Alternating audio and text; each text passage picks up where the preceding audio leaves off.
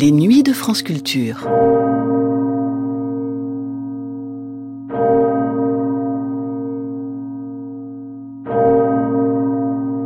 Les nuits de France Culture, une mémoire radiophonique. À en croire la gardienne des lieux, les deux tours de Notre-Dame de Paris seraient chargées d'une bonne énergie, de bonnes ondes. Ce magnétisme s'explique sans doute autant par les propriétés des vieilles pierres de la cathédrale que par les dimensions de l'édifice. Son sommet offre les plus belles vues de la capitale. Mais pour y parvenir et se tenir au plus près des cloches de Notre-Dame, il faut gravir des escaliers interminables, plusieurs centaines de marches, la proximité des chimères et des gargouilles est à ce prix. Dans l'émission que voici, la gardienne des lieux évoque avec une pointe de fierté cet environnement unique au monde. Est-ce l'effet des bonnes ondes des tours de Notre-Dame? Nous vous laissons en juger à l'écoute de cette émission, diffusée pour la première fois sur Paris Inter le 18 octobre 1951. Le premier bourdon offert à Notre-Dame en l'an 1400 par Jean de Montaigu, frère de l'évêque Gérard, faisait à l'époque 6 tonnes.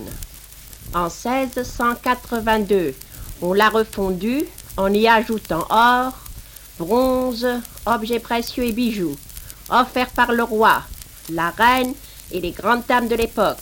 On a fait ce bourdon qui pèse 13 tonnes. Il a été baptisé en avril 1682. C'est Louis XIV et la reine Marie-Thérèse qui sont parrains et marraines. Par son alliage or et bronze, le bourdon a un très beau son. Il rend le fa dièse en musique. Suivant l'orientation du vent, on l'entend jusqu'à 10 km aux environs de Paris. Le bourdon a 2 mètres 60 de haut, 23 cm d'épaisseur au bord. Le battant à lui seul pèse 500 kg, une demi-tonne.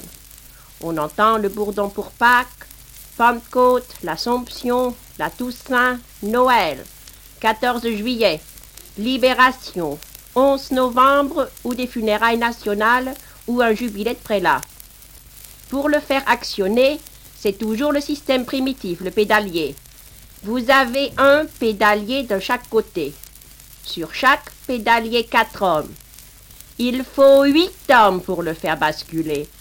Quatre et quatre, c'est-à-dire deux à chaque bout.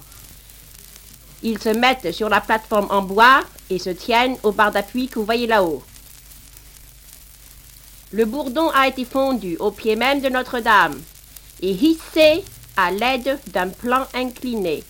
Il allait jusqu'au pont neuf, la pointe de l'île. Pour permettre à la cloche une oscillation, il a fallu construire la charpente que vous voyez là. Elle est toute en cœur de chêne. Elle va du haut de la tour jusqu'en bas. Tous les murs sont isolés, car avec le poids des 13 tonnes, les murs étaient branlés. Et vous voyez qu'il y a du jeu entre les poutres ce qui permet à la charpente d'être flexible. C'est elle qui oscille et bouge avec la cloche. De cette façon-là, elle garantit les murs. Nous sommes dans la tour sud. Ici, il n'y a qu'une cloche, le bourdon. Dans la tour nord, il y a quatre cloches qui sonnent tous les jours, mais c'est le carillon ordinaire qu'on ne visite pas. Pour Paris, c'est la deuxième cloche. La première, c'est la savoyarde au Sacré-Cœur à Montmartre. Elle pèse 19 tonnes, donc 6 tonnes de plus que le bourdon, mais elle est moderne, électrique et du siècle, tandis que le bourdon a presque trois siècles. Et contrairement à la savoyarde, c'est le bourdon qui bascule, donc 13 tonnes. Pour cette raison, l'oscillation est si forte, et c'est pour cela qu'il faut 8 hommes tandis qu'à la Savoyarde, c'est le bâton qui bouge. Vous verrez en descendant que la charpente repose sur les corbeaux de la tour. Tous les murs sont isolés. Elle est absolument indépendante de la maçonnerie. Il leur a fallu des arbres d'au moins 300 ans pour avoir un cœur de chêne de cette importance. Par son nom de baptême, le bourdon s'appelle Emmanuel Marie-Thérèse. La voix que vous entendez est celle de la gardienne des tours de Notre-Dame. car les tours de Notre-Dame ont leur gardienne, une gardienne qui est en même temps cicérone, puisqu'elle présente, ainsi que vous venez de l'entendre, le bourdon au groupe d'étrangers qui font l'ascension des tours. Combien de marches montez-vous tous les matins, madame, pour prendre votre poste? Je monte 245 marches jusqu'à la première galerie. Et j'imagine qu'après ça, vous vous reposez sur euh, votre plateforme. Non, je fais visiter le bourdon aux étrangers ainsi qu'aux provinciaux et gens de, de- de Paris qui viennent le visiter. Mais j'ai chaque fois 25 marches à monter pour la visite du bourdon. Que vous montez combien de fois par jour? Oh, Cela dépend de la clientèle. Ça dépend des, des visites. Oui. Et ensuite, Ensuite, le soir, à 5 heures, à la fermeture, je monte 129 marches pour décharger les tours. Qu'est-ce que ça veut dire décharger les tours C'est pour faire descendre les gens qui se trouvent sur la tour sud. En somme, combien d'étages montez-vous et descendez-vous tous les jours Je crois que cela représente à peu près 17 étages. Eh bien, c'est beaucoup.